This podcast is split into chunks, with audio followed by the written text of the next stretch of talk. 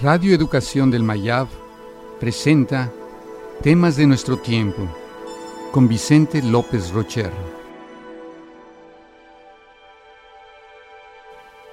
La soledad. La sensación de soledad que sentimos a menudo los seres humanos puede venir de dos diferentes fuentes. La soledad existencial, que es parte esencial de la vida, y la ansiedad solitaria, que es un sentimiento que nace del desconocimiento de nosotros mismos. La ansiedad solitaria es el resultado de una separación entre lo que uno es y lo que pretende. Se separa uno de sí mismo, toma direcciones que no son suyas, sigue órdenes externas y suprime sus propias motivaciones el sujeto es incapaz de experimentarse a sí mismo.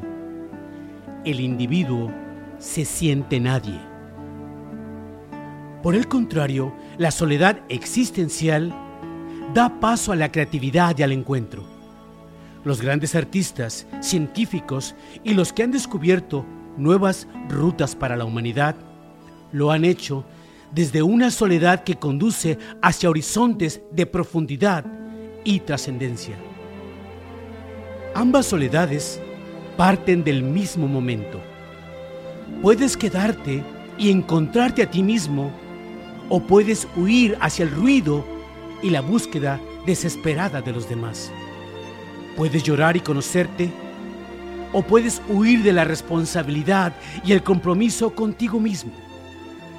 Cristo, Buda y Gandhi son ejemplos de individuos que aceptaron su soledad y encontraron un camino para todos.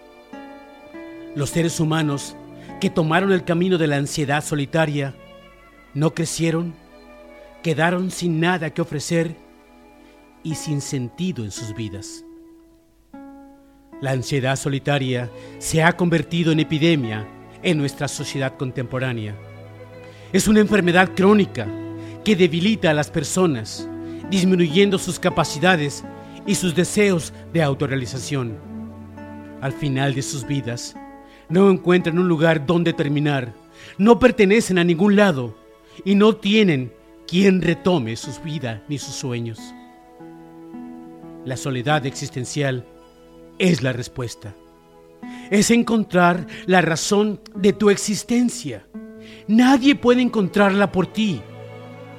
La próxima vez que te encuentres solo, tienes dos caminos. Huyes o te encuentras. Depende de ti.